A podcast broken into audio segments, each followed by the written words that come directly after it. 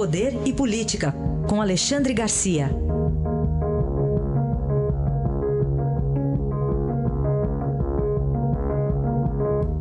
Oi, Alexandre, bom dia.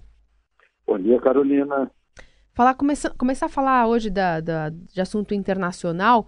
O governo, o governo brasileiro reagindo ao assassinato da brasileira lá na Nicarágua, uma atitude diplomática, mas suficiente?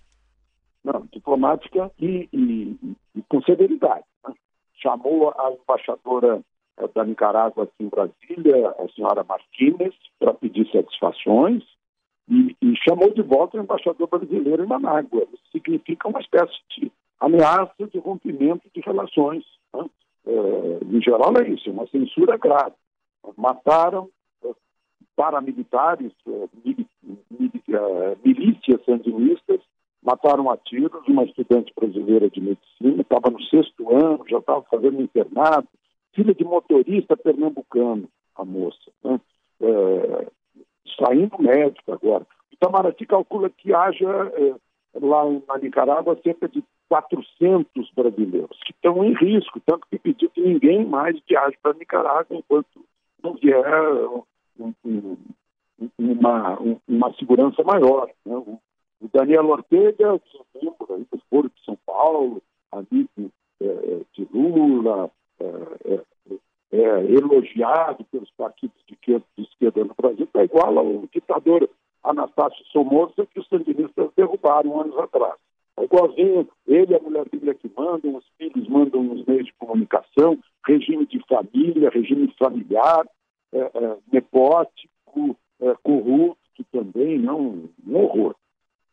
Mas, enfim, essa é a situação lá da Nicarágua. Eu não sei se você ouviu aí, ouviu, ou leu, Carolina, eu não consegui achar nenhuma manifestação aqui no Brasil de partido político uhum. ou de ONG de direitos humanos eh, condenando essa violência contra o povo da Nicarágua. Até agora também não encontrei, não. Bom, pois falar é. também sobre eh, o ex-governador do Rio, Sérgio Cabral, eh, que não quis ser chamado de interno, gritou pelo jeito ali, e é. acabou ficando na solitária, né? Pois é. O, o, acontece no mundo inteiro e aqui no Brasil também.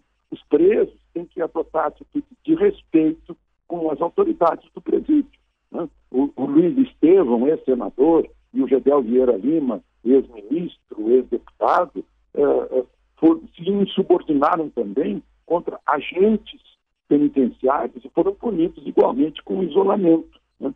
O, o Sérgio Cabral se insubordinou quando um promotor público que fazia vistoria da cela dele disse que ele devia ficar de frente para a parede, cabeça baixa, e ele se insubordinou e não quis. Né? A, a cônsul é, a cônsul geral do Brasil em Tóquio me contou é, que ela visitando brasileiros presos, quando entrava na prisão, eles já estavam nessa posição é, automaticamente. Né? Isso é uma, é uma regra mundial, mas o, o Sérgio Cabral surgiu. Ah, eu fico lembrando de outros tempos em que prendiam picheiros lá no Rio, em que o Castor de Andrade, por exemplo, estava cheio de mordomia. O Sérgio Cabral tentou isso né, no início, mas foi, foi é, é, tiraram as mordomias dele e agora ele insiste, né? ele acha que tendo sido rei que ainda tem majestade. Bom, a gente também vai falar sobre uh, a Polícia do Rio que está investigando a terceira morte por procedimento estético.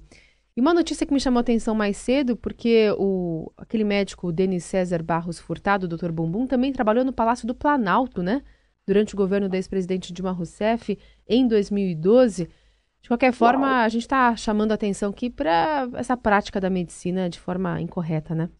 Eu, eu, não sabia disso. Será que ele participou de alguma, algum procedimento estético lá com a nossa presidente? Né? É, então, é. o Planalto nega, diz que não, ele só participou ali de uma equipe de coordenação de segurança por três meses, é, não fez nada muito grandioso, mas já falava, olha, é importante é. fazer cirurgia plástica, já falava do trabalho dele naquela época. Claro que espertalhão como, como ele, né, e, e, e charlatão como ele, deve ter se infiltrado por lá para ganhar poder, né, para ganhar poder, poder e projeção. Isso é, isso é típico. Uh, aqui em Brasília ele tinha o, o CRM, o registro de, de médico, mas uh, foi suspenso temporariamente, ele conseguiu uma liminar na justiça para ele continuar. Agora, no Rio de Janeiro, ele não tinha. Né? Ele estava totalmente fora da lei lá no Rio de Janeiro. E ainda assim consegue pacientes, 650 mil seguidores no LinkedIn, e agora mais duas mortes de mulheres, uma por lipoaspiração, né? e, e, terrível a linguagem da médica que, que a atendeu. Né? É uma médica que tem sim registro no Conselho de Medicina do Rio de Janeiro, mas não na Sociedade Brasileira de Cirurgia Plástica. Né? E, no entanto, no cartão dela está escrito lá essa coisa chamada medicina estética, que me dá arrepio. Né? Isso aí é charlatanismo. Né? Então, é, em geral, é, é, é, médico de revista de coluna social que aparece lá fazendo a propaganda. Então, ela grava e diz assim: Ah, estou chateada, porque a fulana chegou em casa e caiu dura.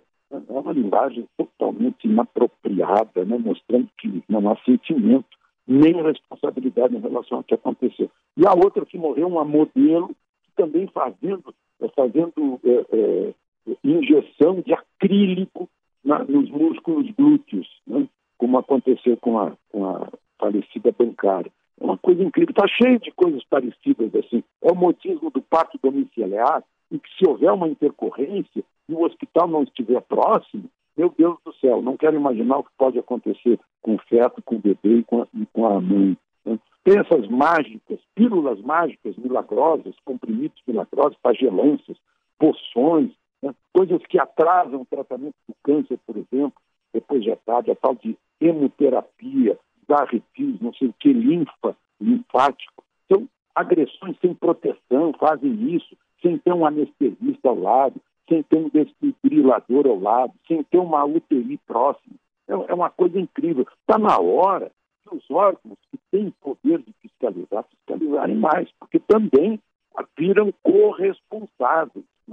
Pacientes que caem nesse canto, de, de sereia, né, nessas tentações, também têm a sua responsabilidade, mas é esses charlatões, charlatães que andam por aí, né, é, é, precisam precisa haver uma fiscalização mais intensa, porque afinal o Estado brasileiro tem sim né, o, o, autarquias e órgãos que fiscalizam o exercício uh, ilegal da medicina ou mau exercício da medicina.